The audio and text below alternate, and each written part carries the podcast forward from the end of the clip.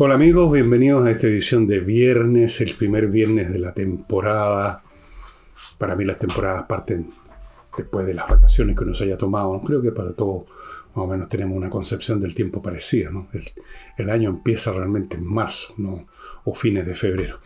Bueno, antes de entrar en materia, estuve viendo algunos comentarios sobre el programa de ayer y no pocas personas que, de las que comentan en YouTube, en esa plataforma, eh, comentaban que este, este, esta persona que se anuncia ya como precandidato, candidato a la presidencia, Johannes Kaiser, eh, un tipo al que, les gusta mucho, que es fuerte, que ha tenido muy buenas ideas eh, en su gestión como diputado, que es un personaje valioso, que yo lo debiera conocer más. Y alguien me recordó lo que se me había olvidado, que estuvo acá, aquí mismo, eh, en una entrevista, pero hace tanto tiempo que no me acuerdo. Yo no hago, como ustedes se habrán dado cuenta, entrevistas, prácticamente he hecho muy pocas. No, no es el tipo de cosas que me gusta hacer. Y vagamente me acordaba que había estado aquí con Kaiser pero en esa oportunidad no, recuerdo ni siquiera que conversamos, no, pude hacer un juicio sobre él y si lo hice se me olvidó. Y si ustedes me dicen que es un personaje interesante y notable fuerte y valioso, ok, yo les creo. No, tengo nada que decir. Ayer dije que no lo conocía, literalmente. Que no podía decir si era de gran calibre, mediano calibre o, microscópico calibre. Esas fueron las expresiones que usé. Y, ustedes dicen que es un personaje, digamos, de, buena, de buen calado, de, alto calibre, ok, yo les creo. Yo creo siempre lo que me dicen, a menos que se demuestre que es un error empírico o hay una falla lógica. Y como en este caso no tengo ninguno de los dos criterios, ok.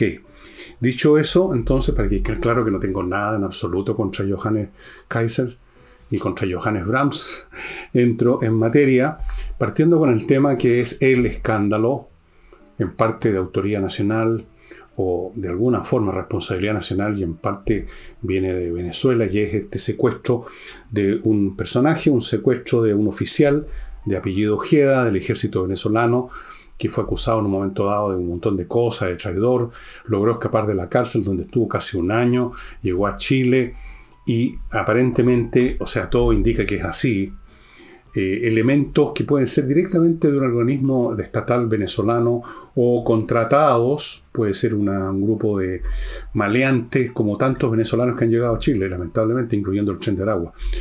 Em, pero todo esto digitado desde el Palacio Presidencial en Caracas, lo habrían raptado y ya estaría, según algunos, en, en Venezuela. Y a propósito de eso les quiero decir algo, agregar.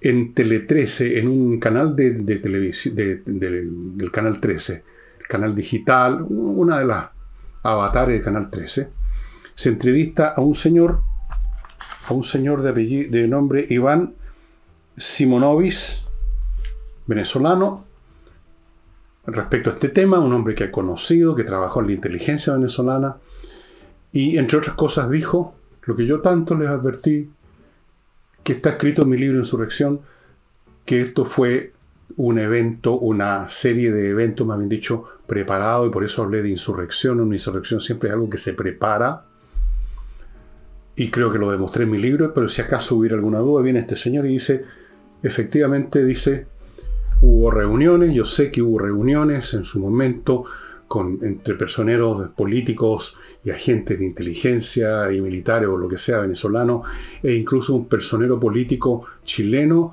y dijo, no me acuerdo bien el nombre, algo como Yantur, Yentur, bueno, parece que hay un nombre parecido a eso, no estoy seguro, ustedes corríjanme, ilústrenme, eh, yo sé que había gente, esto fue preparado, por eso que escribí un libro, me atreví a escribirlo porque tenía absolutamente claro por una cuestión de lógica, más algunos hechos, que esto había sido un asunto preparado.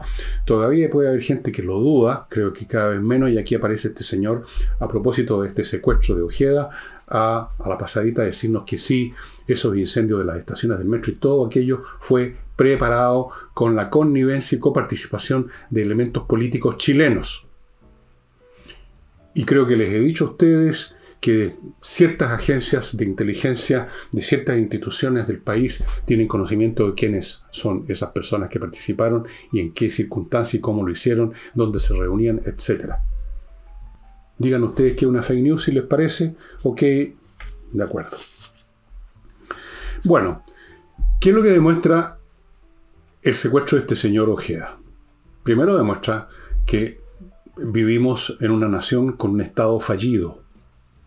La primera función de un Estado, de cualquier Estado, de los más primitivos a los actuales, es defender, sostener un territorio como propio, un territorio. Y dentro de ese territorio sostener, mantener, preservar, el orden social para que no caigamos en el estado de naturaleza de la guerra de todos contra todos.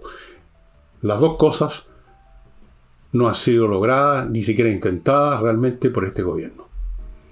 En este momento, mientras hablo, y desde hace mucho rato, cada minuto, cada hora, cada día, entran más gente, o sea, no hay fronteras, no hay un territorio por lo tanto preservado, no hay frontera, no hay territorio, no hay Estado. Entran y entran y entran y entran y entran inmigrantes, entre los cuales vienen muchos de estos delincuentes que exporta Venezuela, con la connivencia, qué sé yo, con la promoción directa del Estado venezolano. O sea, no hay ahí control territorial. Tampoco tenemos control territorial en la macrozona sur. La macrozona sur está bajo control de la CAM y de otras organizaciones de ese tipo, con las cuales el Estado ya, como una, en una especie ya de relación de Estado a Estado, entre ciertos acuerdos, para que sepan, para que eh, no se ataquen los camioneros, por ejemplo, cosas como esa, tratando de controlar el grado de violencia, pero sin que el Estado quiera recuperar esa parte del territorio para Chile. Luego tenemos el hecho de que ciudades o poblaciones dentro de ciudades completas son ahora de, están dominadas por bandas de criminales, el crimen organizado, narcotraficantes o lo que sea, poblaciones la policía no entra, donde rige el Estado instaurado por los narcotraficantes, zonas en el norte donde los camioneros van con el credo en la boca porque no saben en qué momento los van a saltar y los pueden matar, como ya ha ocurrido.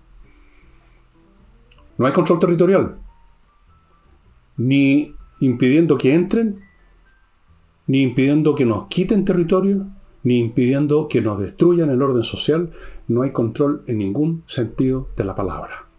Eso es un Estado fallido. Todo lo demás que haga el Estado no significa nada cuando no se preservan los fundamentos del Estado, que es un territorio y orden dentro de ese territorio. Este gobierno, este Estado, manejado por este gobierno, es decir, este Estado invadido por esta horda de ocupas, que siguen invadiendo todas las dependencias del Estado con el fin de controlarlas para sus fines revolucionarios, este Estado falló. Para ellos, para los revolucionarios, quizás no. Todo lo contrario, está teniendo éxito. Están desviando recursos para las fundaciones, para ir adoctrinando cabritos de las nuevas generaciones. Está teniendo éxito en los fines de ellos, no en los fines de los ciudadanos chilenos. Y este secuestro del oficial venezolano por gente que se disfrazó de la policía de investigaciones, o sea, gente que viene de afuera, agentes directos e indirectos de un Estado como Venezuela, de un gobierno como el de Maduro, entran a nuestro territorio y raptan a quien quieren. En este caso Fugé, el día de mañana puede ser cualquiera, al que les parezca, alguien que quieren matar, o alguien que quieren castigar, o quieren dar una lección, o quieren amedrentar. Pueden hacer lo que quieran, pues. Pueden hacer lo que quieran. Y veamos ahora la reacción que ha tenido el gobierno ante esta cuestión. Yo lo encuentro increíble, pero el señor Monsalvo, el subsecretario del Interior, anunció querellas. ¿Se dan cuenta ustedes la distancia abismal que existe conceptualmente y en todo sentido, jurídicamente, entre el hecho que viene agentes extranjeros a raptar a una persona y ante eso se anuncian querellas como si se tratara, no sé, de un delito que se cometió en una, en una repartición del Estado. Querellas. El mismo mecanismo que se ha usado con todos los crímenes que se han cometido en la macrozona sur. Se anuncian querellas contra quienes resulten responsables. ¿Quiénes van a resultar responsables? ¿Maduro? ¿Los van a ir a buscar? Pero eso no es nada.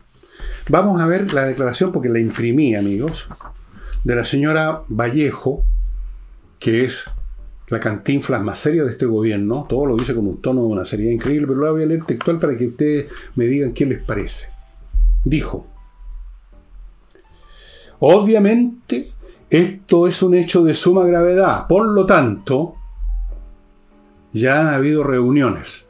El reunionismo del Estado. Las mesas de trabajo. Agregó Vallejo, el mismo presidente de la República, nada menos, por Dios, qué tremendo. El mismo presidente de la República con el canciller, con la ministra del Interior, han tenido distintos tipos de conversaciones y reuniones, más reuniones, entre las instituciones correspondientes para ir, escuchen bien, dilucidando y colaborando con el proceso de investigación, como si no supieran de qué se trata. Agregó, nuestro embajador, Jaime Gasmuri, ya está haciendo las gestiones para tener una conversación, una conversación con el viceministro para las Américas de la Cancillería venezolana y tenemos contacto en todos los niveles. Contacto a nivel de gobierno, pues con contacto a nivel policial, contacto a través de las fiscalías correspondientes. Y continúa esta cantinflada con lo siguiente. Entonces, esos nexos y esos enlaces se están produciendo. Porque obviamente es de suma urgencia, ¿no? Pues no, señor. Y esperamos que independientemente de las distintas hipótesis que andan circulando, distintas hipótesis que andan, esto, son, esto es una materia de hipótesis. No se descarta nada por ahora. Todos estos trabajos y estas gestiones y estas coordinaciones pueden colaborar para que la investigación llegue a puerto. O sea, a ver, tratando esto de llegar a alguna cosa concreta, ¿no? Para el gobierno entonces este es un tema que hay que investigar. Para ellos no existe una agencia o agente de un gobierno extranjero que entran al país y se raptan a alguien tranquilamente. No, esto es algo que hay que investigarlo. Hay que investigarlo. O sea, hay que darle tiempo a los venezolanos para que nos inventen alguna mentira, para que digan que no, nosotros no fuimos, fueron, parece que fueron de unos bandidos. Eh, entonces nosotros tendremos tiempo para redactar una nota de protesta lo más suave posible. Qué sé yo. A mí me parece esto una cantinflada de punta a estimados amigos. Eh, ¿Para qué les digo? Aquí la menciona Camila Vallejo, la multitud de reuniones, vean la prensa, la multitud de reuniones, el famoso reunionismo, las mesas de trabajo, que es una manera de no hacer lo que hay que hacer reuniones, reuniones, reuniones, reuniones, reuniones y más reuniones. Las llamadas mesas de trabajo ahora. ¿Para qué? Para no hacer nada. Para hacer una comedia. Para presentar una fachada ante el público. Se reunió este con este otro. Después este otro se reunió con el de más allá. Después todos se reunieron. Después hubo una tercera reunión. Y mientras tanto va pasando el tiempo. Bueno, en relación a este tipo de situaciones, a las situaciones que ya vive el país desde hace rato, bajo, yo diría, el imperio a estas alturas de las organizaciones criminales que se han apoderado del país, literalmente se han apoderado del país, casi sin encontrar resistencia, hubo un consejo del presidente ecuatoriano, el señor Novoa, a Boric, le dijo, tomen las decisiones difíciles ahora. Entonces vinieron, empezaron los comentarios de inmediato. Apareció un señor Rementería del Partido Socialista que inmediatamente espetó la típica explicación o justificación, no sé qué nombre darle, que se usa en estos casos, no es lo mismo. Yo creo que le he contado muchas veces que yo escuché ese mismo tipo de argumento hace muchos años, cuando estaba en un programa de televisión que muchos de ustedes nunca vieron, se llamaba Domicilio Conocido. Y a propósito de eso le preguntaba a un señor que estaba ahí del gobierno de esa época, de haber sido de la época de Patricio Elwin, acerca del tema de las drogas. Y por supuesto, en esa época no estaba la situación como está ahora, pero estaba empezando. Y dio el, tipo, el mismo tipo de argumento. No, si esto no, no, esto no es igual que. No es igual que en México, no es igual que aquí, no es igual que en Colombia. Ahora es igual, prácticamente. Las cosas maduran rápidamente en el tiempo y ahora mucho más rápidamente. Entonces decir que esto no es igual, el Ecuador no es comparable a Chile, ¿qué quiere decir? Claro que es comparable. Hace cinco años atrás, para que sepan ustedes, las estadísticas criminológicas en Ecuador eran igual a las de Chile. Vayan ahora a Ecuador. Ese país está en una crisis total. Es prácticamente un estado de guerra en las calles. En cinco años. Así de rápidas son estas cosas. Pero antes de seguir con más eh, comentarios, a propósito de la recomendación de Novoa, me van a permitir ustedes que me haga cargo de mi primer bloque, no sin antes recordarles que sería muy bueno que nos apoyen en Patreon. Si a ustedes les gusta el programa, manifiéstense apoyándonos en Patreon. Parto con seguridad y el sitio donde opera una empresa que instala en su edificio, en su condominio, todos los sistemas de control más adelantados que existen en este momento para justamente asegurar el acceso. Asegurar el acceso. El acceso a un edificio, el acceso a un condominio es la primera y la última barrera para los delincuentes. Y los delincuentes traspasan esa barrera, no tienen ningún problema en entrar a una casa un departamento.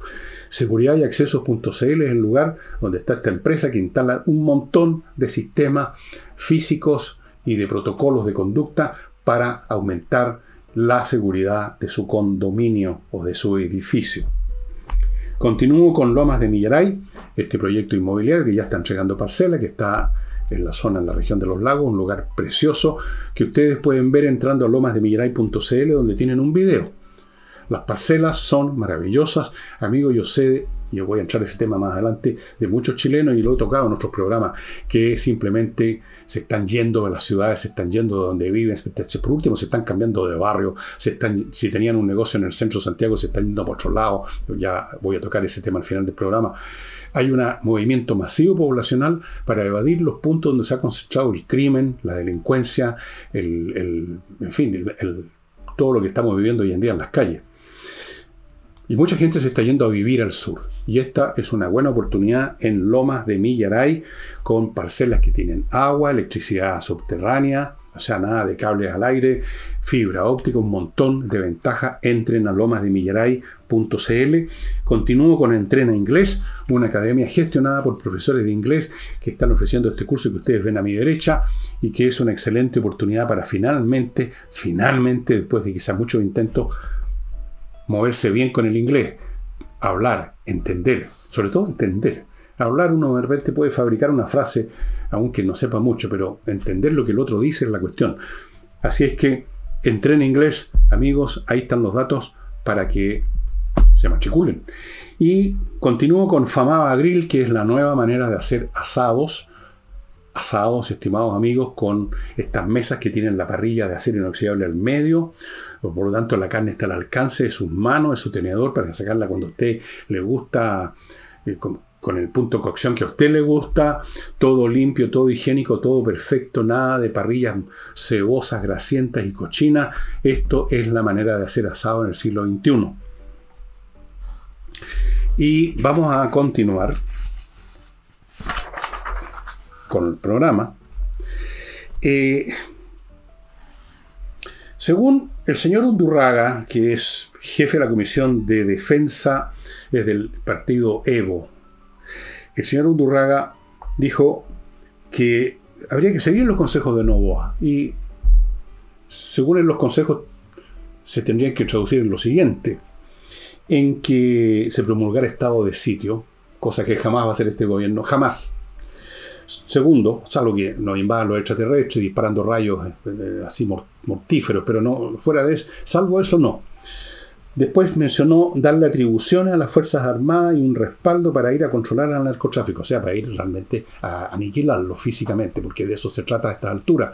Los narcotraficantes no son como un delincuente común que usted lo arreste, lo lleva detenido, lo querella, y hay un juicio, va a dar a la cárcel, después sale libre. No, esto es otra historia. Es como un ejército invasor no tiene nada que ver con otro tipo de delito. Había que darle atribuciones, dice el señor Undurraga, para el control del narcotráfico. Y esto tendría que hacerlo el presidente y no el Congreso, pero yo creo que está muy equivocado aquí Undurraga. Esto tendría que decirlo el Partido Comunista, que es el que gobierna este país. Pues sí, el señor Boris es simplemente el mascarón de proa. Hay que preguntarle a los comunistas qué les parece y a ellos no les parece. Cualquier cosa que tenga que ver con los militares, no hasta el día que los tengan controlados, como están intentando y, lo están, están avanzando en esa tarea. Se los he advertido muchas veces, eso ocurre en silencio, no salen los titulares, no hay ningún hecho que llame la atención, pero es un proceso que está en plena marcha. Aprovechando además que los más altos oficiales de las Fuerzas Armadas están bastante entregados a las circunstancias. Esa es la realidad, voy a decirlo de frentón. Así es que eso.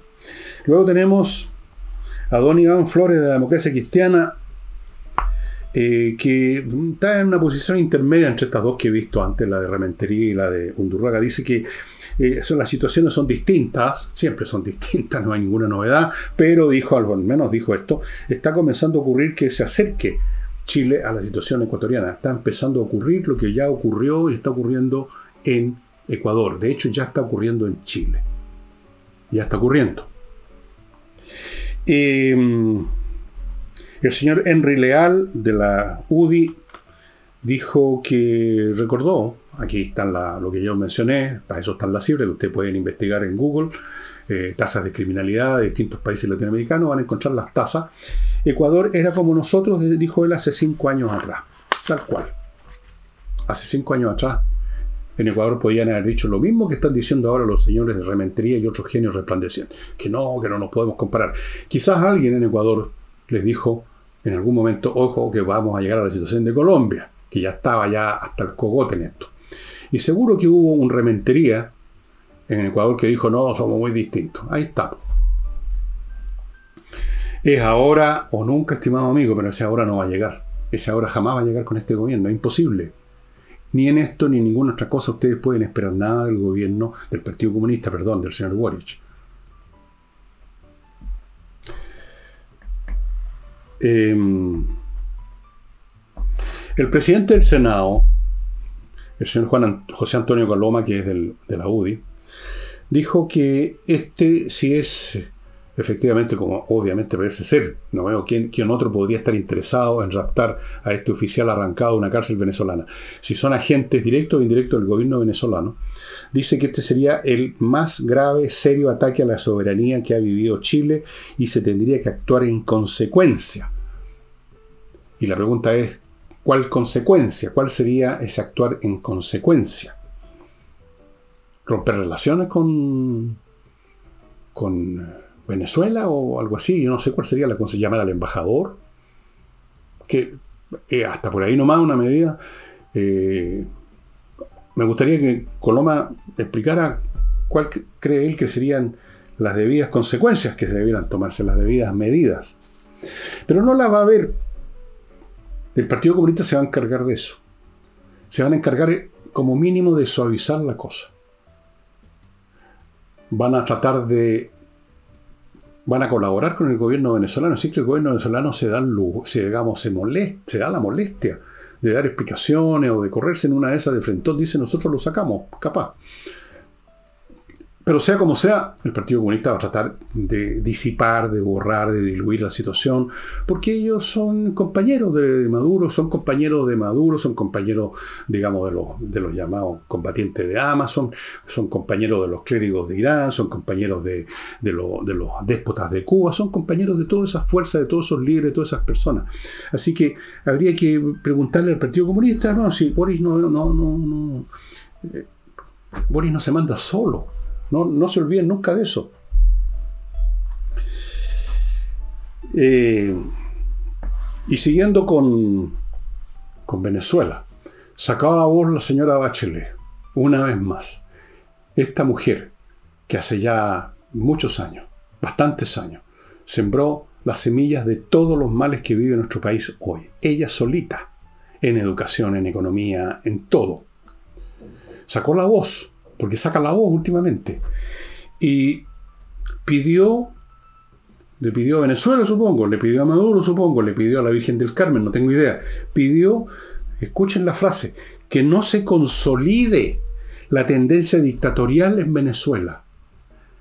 O sea, para la señora Bachelet, la dictadura de facto que hace rato existe en Venezuela, llamada una dictadura chanta, ni siquiera una dictadura con algún, algún relumbre, sino que una dictadura picante una dictadura que ha hecho que se vayan del país como 6 millones de venezolanos. Esa dictadura. Esa dictadura existe hace rato. No es una tendencia dictatorial, señora Bachelet. Pero usted tenía que suavizar la cosa, por supuesto. Y sacó la voz porque en uno de los últimos actos perpetrados, aparte del secuestro de alguien en nuestro país, uno de los últimos actos perpetrados por el gobierno de Maduro fue cerrar oficinas de la de las ONG o relacionadas con el tema de los derechos humanos, qué sé yo. Entonces, como ella después de todo tuvo un pituto ahí, Entonces, la dictadura de Maduro se convirtió en una tendencia a la dictadura. Tendencia dictatorial. Que no se haya consolidara, porque si no les vamos a pegar en los dedos con un lápiz. Bueno, vamos ahora al tema que les dije que iba a tocar, que era el de eh, este, estos movimientos de población, que son, entre paréntesis, en la historia humana en general, y no solamente en nuestra historia. Eh, los movimientos de población suelen ser muy importantes, son un factor permanente, un, proceso permanente en gran escala, a menudo, a veces abierto, otras veces un poco más disimulado, que generalmente no aparece en los libros de historia. En la historia pareciera que tiene que ver solamente con la política, decisiones políticas, los cambios de gobierno, guerra. Los movimientos de población son fundamentales. Toda América es resultado de un movimiento de población enorme de Europa a este continente. Por ejemplo, para no ir más lejos. Lo que está pasando en Europa hace tiempo, la llegada de millones de personas, un movimiento de población que ha cambiado el perfil de esos países y ha generado nuevas situaciones. Esto es permanente, la gente cambia de lugar de acuerdo a las circunstancias en que están viviendo, se van para otra parte. Eso es un movimiento de población. Y cuando es una, mucha gente lo que lo hace, entonces se habla de eso, no se habla se fue fulano, sino que se dice movimientos de población. Y lo estamos viviendo en Chile. De, de todas las maneras había por haber. Algunas que parecen no, que no parecen ser movimiento de población, pero que son movimiento de población. Por ejemplo, en el casco urbano de la comuna de Santiago especialmente, lo que nosotros llamábamos los antiguos, el centro Santiago. Esas cinco o seis cuadras por lado, donde están las muchos edificios más o menos de, de 12, 10 pisos, tiendas, bueno, lo estoy pensando en la época en que yo era cabro chico, están las tiendas más elegantes de Chile, está por supuesto el barrio cívico con reparticiones del Estado, ministerio, em, están los juzgados, era el corazón y el cerebro de, Santiago y de Chile, era el centro de Santiago. Bueno, eso cambió completamente, hay gente que ya no va, yo no, no, no iría jamás. y bueno, ¿qué está sucediendo? Sí, es un estudio se están yendo las oficinas, o sea, se está yendo la gente que trabajaba en esas oficinas, que eran propietarios de esas oficinas. Es un movimiento de población que se toma la forma de que cierran la oficina que tenían en un lugar en el centro y tratan de abrirla en otro lado. Se mueve el, personal de la empresa, se mueve la clientela de la empresa por otro lado. 13% de vacancia de oficina, oficinas que no se pueden arrendar, nadie se interesa en arrendar en el centro de Santiago. El precio de venta de locales comerciales, de oficinas, cayó a la mitad. Eso es catastrófico. El precio de los arriendos, el valor de los arriendos, cayó en más de la mitad. Miles de comercios, de tiendas, oficinas, bufés de abogado, qué sé yo, dentista, el surcidor japonés, se están yendo. Por supuesto, eso no sale en los diarios, no es una noticia que sale en los diarios, hoy el surcidor japonés se fue a otra, a otra, a otra comuna. Se van, se va yendo, se y el proceso se va acumulando. Porque el centro de Santiago es invivible. Entre el comercio ambulante, los que andan pateando gente que uno no sabe qué son, si son delincuentes, si son simplemente cesantes, si son pililos, si son qué, que lo pueden a uno atacar o no, si se, les pareció o no, que uno tenía, eh, no, los había visto con buena cara. Entonces la gente teme andar por las calles de Santiago, se van las tiendas, se van los locales. Está el comercio ambulante que convierte en, en una porquería las ciudades los rayados, la suciedad, la mugre. Y en medio de toda esta catástrofe, la señora Hasler, la alcaldesa de Santiago, tiene las patas de decir que esa parte de Santiago está mejor que hace dos años. Quizás está comparando, se equivocó un poco con el año, está comparando con el momento en que estaban además turbas incendiándolo todo destruyendo, destruyeron creo que dos hoteles por ahí por el centro de Santiago, cerca del centro de Santiago. Claro, comparado con eso está mejor ahora. claro, por supuesto. Este movimiento de población se está produciendo también a nivel eh, mayor en el país. Gente que se está yendo al país, mucha, profesionales, los que se pueden ir. Los que por ser jóvenes, porque son profesionales, tienen algunos medios, consiguen una beca o tienen parientes o familiares o amigos, reciben una posibilidad laboral en, no sé, en Estados Unidos, en Europa, se van, se están yendo y se han ido muchos, se han ido los mejores. Segundo, se va, se va el dinero las inversiones. Ya no se invierte en Chile, se invierte fuera de Chile o no se invierte, no sé por qué es lo que hace la gente, pero no invierten. Porque ¿En qué van a invertir acá en Chile? Díganme ustedes en qué se invertiría. Díganme. Después está la gente que se va de las ciudades. Mucha gente. Mucha gente que se está yendo a ciudades más tranquilas, más al sur.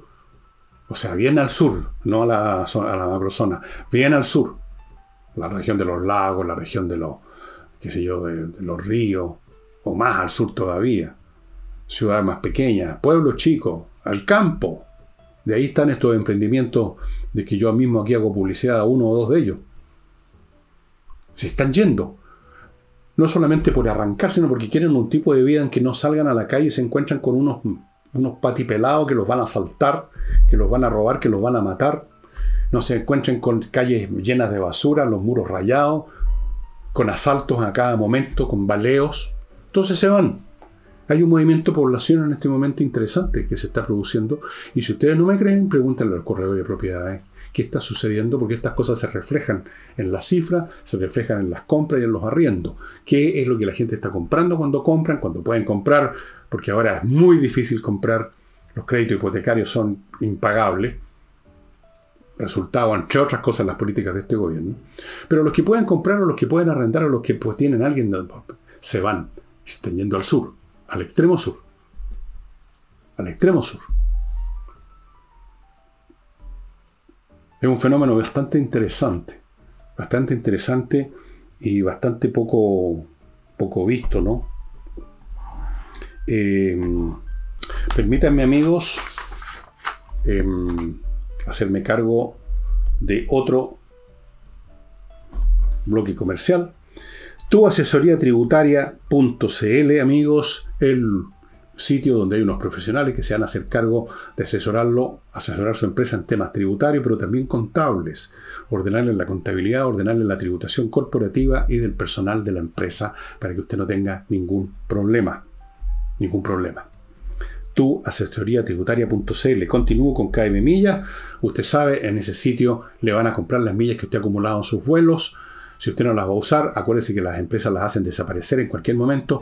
Vaya a kmmillas.cl y véndalas. Pagan bien.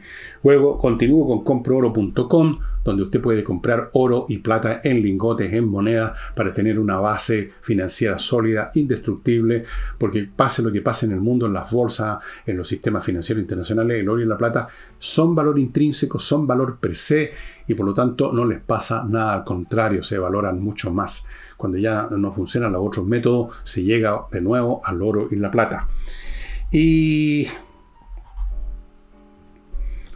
espacioajedrez.com está esperándolos para los cursos que parten en marzo. Hay muchas posibilidades, yo no se las voy a cantar todas. Usted entre al sitio, puede hablar, hay un WhatsApp ahí directamente con el propietario, creador del sitio, Pablo Tolosa, maestro internacional de ajedrez. Hay cursos para toda clase de personas, niños, adultos, viejos, viejas, eh, qué sé yo, gente que sabe ajedrez, gente que no sabe nada. Hay, hay un club que uno por 10 lucas mensuales tiene posibilidad de contactarse con mucha gente ahí en directo y hay muchas actividades, hay muchas cosas por hacer. espacioajedrez.com. Eh,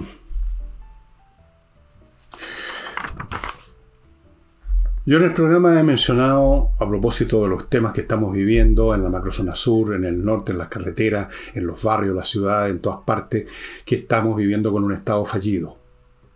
Este Estado fallido no es solo resultado de las acciones o de las inacciones del gobierno de Boric. Eso sería absurdo. Esto viene de antes. Era un gobierno que ya estaba un tercio o, o semi fallido. Estaba fallando más y más. Esto es un proceso cuando uno dice estado fallido se refiere a una situación final de un largo proceso de pérdida de capacidad del Estado para operar eficientemente en las condiciones que se están produciendo en el mundo. Y condiciones que se están produciendo dentro del propio país los cambios en las estructuras poblacionales, el número de población, la naturaleza de la población, la naturaleza de las ciudades, la estructura ecológica de las ciudades, de la economía, todo cambia y mecanismos estatales que están adaptados y, ni siquiera muy bien adaptado a situaciones de hace 40, 50 años, no dan el ancho simplemente, y esto venía de hacía rato. El gobierno de Boric es, yo diría, efecto de eso y causa, porque no han tratado de detener ni podrían detenerlo debido a su, a su ideología. El proceso, porque para ellos incluso algunos de estos procesos no son algo que deba ser atacado, sino que forma parte de lo que podrían, en lo que ellos consideran el progreso social. Si sale una muchedumbre a la calle a quemar un, un búho o asaltar un supermercado, ellos lo conciben como una protesta ciudadana, en gran parte, o por lo menos parcialmente. Y a los tipos que atrapan o que detienen a los muy pocos, los indultan y los pensionan. Hay otra concepción de esta gente. Otra concepción. Entonces, ellos son efecto, llegaron al poder como efecto de esta desintegración moral, política, psicológica, institucional que hizo posible que personajes como estos, como un Boric, que era un simple y vulgar dirigente estudiantil de segunda categoría, llegue a la presidencia y llegara, que llegaran a ser miembros, por ejemplo, de la primer grupo Asamblea Constitucional, el tipo de gente que vimos, que francamente antes no los habrían tenido ni para servir el café en alguna parte, intelectualmente hablando. Bueno, todo eso es un efecto de un proceso que venía de años pero que luego tiene su propia capacidad causal. No es solamente un efecto pasivo, sino que también genera acciones, crea con nuevas condiciones, las agudiza. Y es lo que está haciendo el gobierno de Boric. Entonces, cuando ellos dicen, cuando están frente a una situación que no controlan y dicen que esto viene de antes, o que hay un contexto, que en el gobierno anterior, que esto es cierto. Pero solo la mitad es cierto, la otra mitad es que ellos no van a hacer ningún esfuerzo real para parar ese proceso, son incapaces, no están formados porque son parte del problema, no tienen las capacidades intelectuales, morales, eh, caracteriológicas, políticas para hacer algo al respecto. Ni siquiera las tuvo, ni siquiera las tuvo el gobierno anterior, ni siquiera las tuvo, no tuvieron el coraje para enfrentar la situación. Y aquí estamos aquí estamos. Todo lo que estamos viviendo, la caída del control social y estatal de nuestro territorio, de nuestras carreteras, de nuestras ciudades, de nuestros barrios, al punto que pueden llegar a gente extranjera a raptar a alguien tranquilamente y el día de mañana pueden raptar a quien se les dé la gana. Señala que no hay Estado, no hay Estado propiamente tal.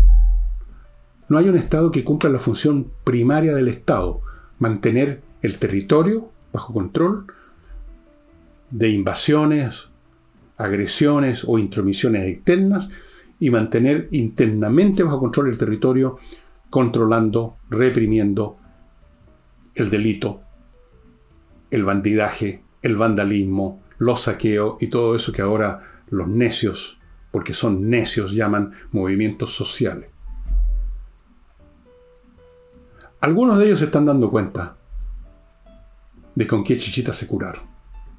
Pero a estas alturas hay miedo. Se ha instalado el miedo. Se ha instalado el miedo en la justicia, por ejemplo.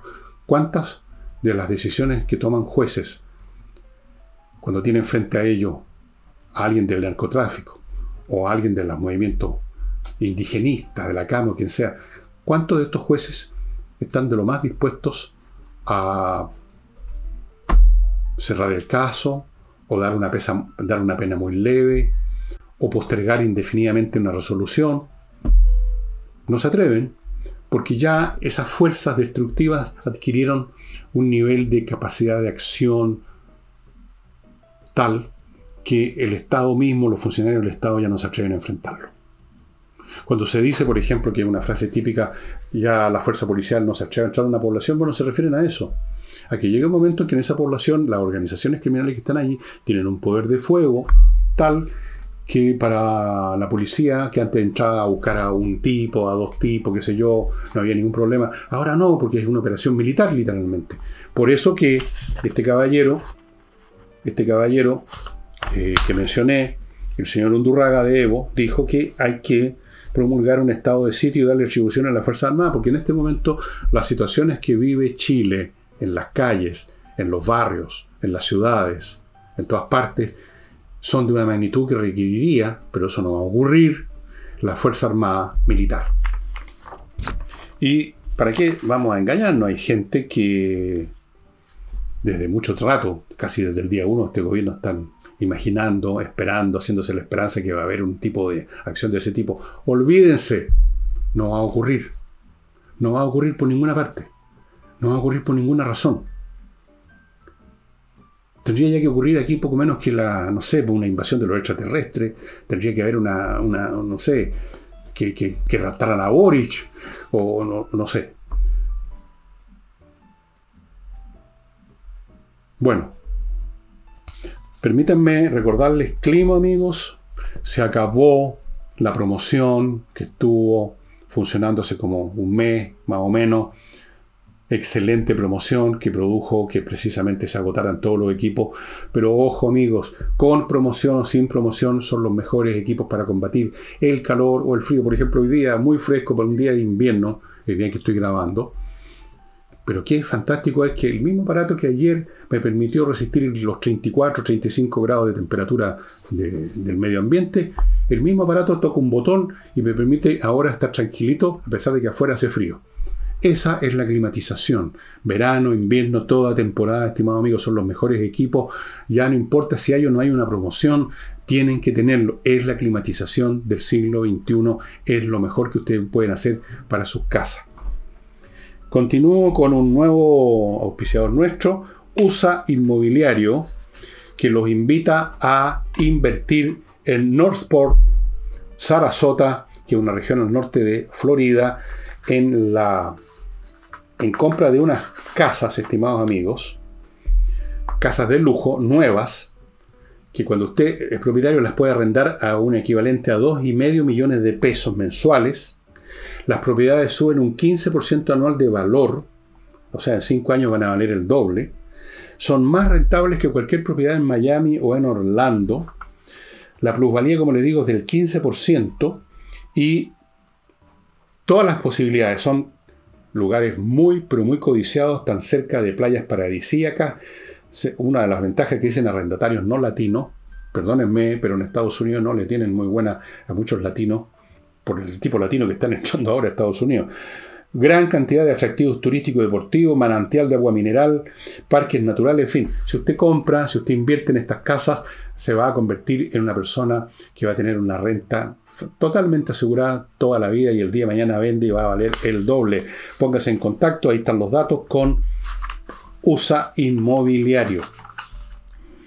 Continúo con Edisur, la editorial chilena que edita puros libros importantes, puros libros interesantes, títulos importantes. Estimado amigo, a su disposición en Edisur tienen una librería en compañía 1025. Ahí los va a encontrar esos libros.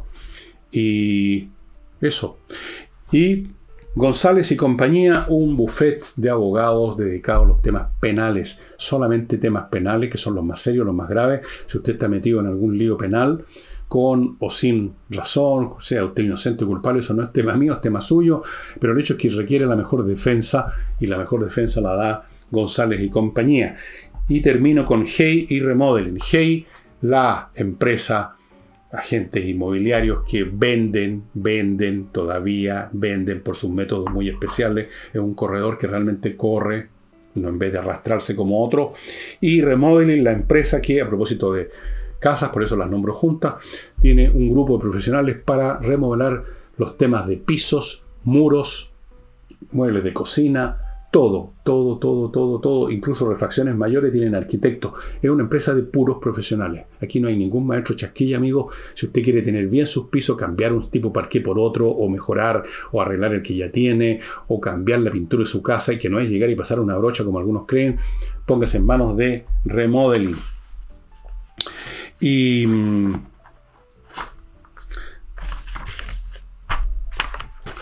el libro que les voy a recomendar se lo he mostrado en alguna oportunidad. Pero se lo voy a mostrar de nuevo. Porque lo estuve releyendo. Yo más releo que leo de repente. O sea, es lo mismo, pero eh, en estos días en que estuve de vacaciones. Y realmente pensé, este es un libro excelente para quienes quieran enterarse de cómo se vino abajo el imperio bizantino, como él llama el autor, el imperio griego, que es este heredero del imperio romano en Oriente. El centro, la ciudad principal, su capital era Constantinopla, ahora llamada Estambul. ¿Cómo fue que empezó el derrumbe? Y la historia la inicia don Edwin Pierce en 1204, cuando una supuesta cruzada, la cuarta cruzada, que supuestamente iban a atacar a los sarracenos, los árabes, para recuperar Jerusalén, en la vieja historia de las cruzadas, en vez de eso hicieron un desvío y invadieron, asaltaron y tomaron Constantinopla y crearon un imperio latino en Constantinopla que duró como 70 años, un poco menos 70 años. Los griegos lo recuperaron, nunca pudieron realmente establecerse bien los latinos en, esa sociedad tanto, tanto más compleja que la europea, pero quedó herido muy de muerte el imperio bizantino y mientras tanto estaba creciendo el poderío de los turcos y entre 1204 y 1453 transcurre la historia de la destrucción del imperio griego y la historia de la captura de Constantinopla por los turcos. Es un libro súper entretenido, un libro escrito por un señor, Pierce, Pierce, o Pierce, no sé, Edwin Pierce, que era un diplomático, una persona interesante, un británico, un historiador británico que vivió con más de 40 años en Constantinopla, aprendió turco, aprendió un montón de idiomas eh, tuvo acceso a documentos que nadie más tenía en su época y escribió una historia que a pesar de que tiene ya más de 100 años, es absolutamente eh, válida, está vigente prácticamente en, yo diría en todos los sentidos. Puede que los historiadores más modernos agreguen algunas cosas, pero este hombre fue, digamos, un gran historiador. Y tanto es así que hay muchas reediciones de él. Si no fuera el caso, no lo reeditarían. Ustedes entran a Amazon y van a encontrar las obras esta obra en varias ediciones y varios otros libros más que escribió este señor Edwin Pierce, que murió en 1919 cuando estaba regresando, después de tantos años de vivir en Constantinopla, estaba regresando a Inglaterra, ya tenía como 84, 85 años, y tuvo un accidente en Malta, no sé qué accidente, murió allí y lo enterraron. Su tumba está en Malta, o sea, en el Mediterráneo. El libro súper entretenido, amigo, yo lo leí como una novela. La parte final, el asalto final en que los turcos toman Constantinopla y el último emperador de Constantinopla, que por lo tanto el último emperador romano, Constantino XI, muere con la espada en la mano porque no quería sobrevivir la caída de su ciudad. Murió como correspondía. O sea, como tenía que ser. La historia es conmovedora, es interesante, la inteligencia de Pierre era muy alta por, lo, por las maneras, los análisis que hace. Y él se atreve muchas veces a refutar al gran historiador Edward Gibbon, que no tuvo acceso a los documentos que tuvo Edwin Pierce. Así que, estimados amigos, entren a Amazon y van a encontrar todas las obras de Pierce. Y una de las primeras que está en la lista, por lo que vi, lo vi recién, es una edición distinta a la que tengo acá, muy distinta, pero el mismo libro, La destrucción del imperio griego y la historia de la captura de Constantinopla por los turcos. Un libro súper interesante, súper entretenido. Y mañana estoy pensando seriamente, amigos, en hacer un programa sobre eso que se llaman los estados fallidos. ¿Qué es lo que es un estado fallido? Ejemplos que puedan haber. Voy a ver si me puedo meter en eso y entretenerlos ilustrarlos un poquito en este tema que tiene tanto que ver con nosotros, porque estamos en camino, si es que no somos ya un estado fallido, estamos muy cerca de serlo. Y eso sería todo por hoy. Nos vemos mañana. Chao.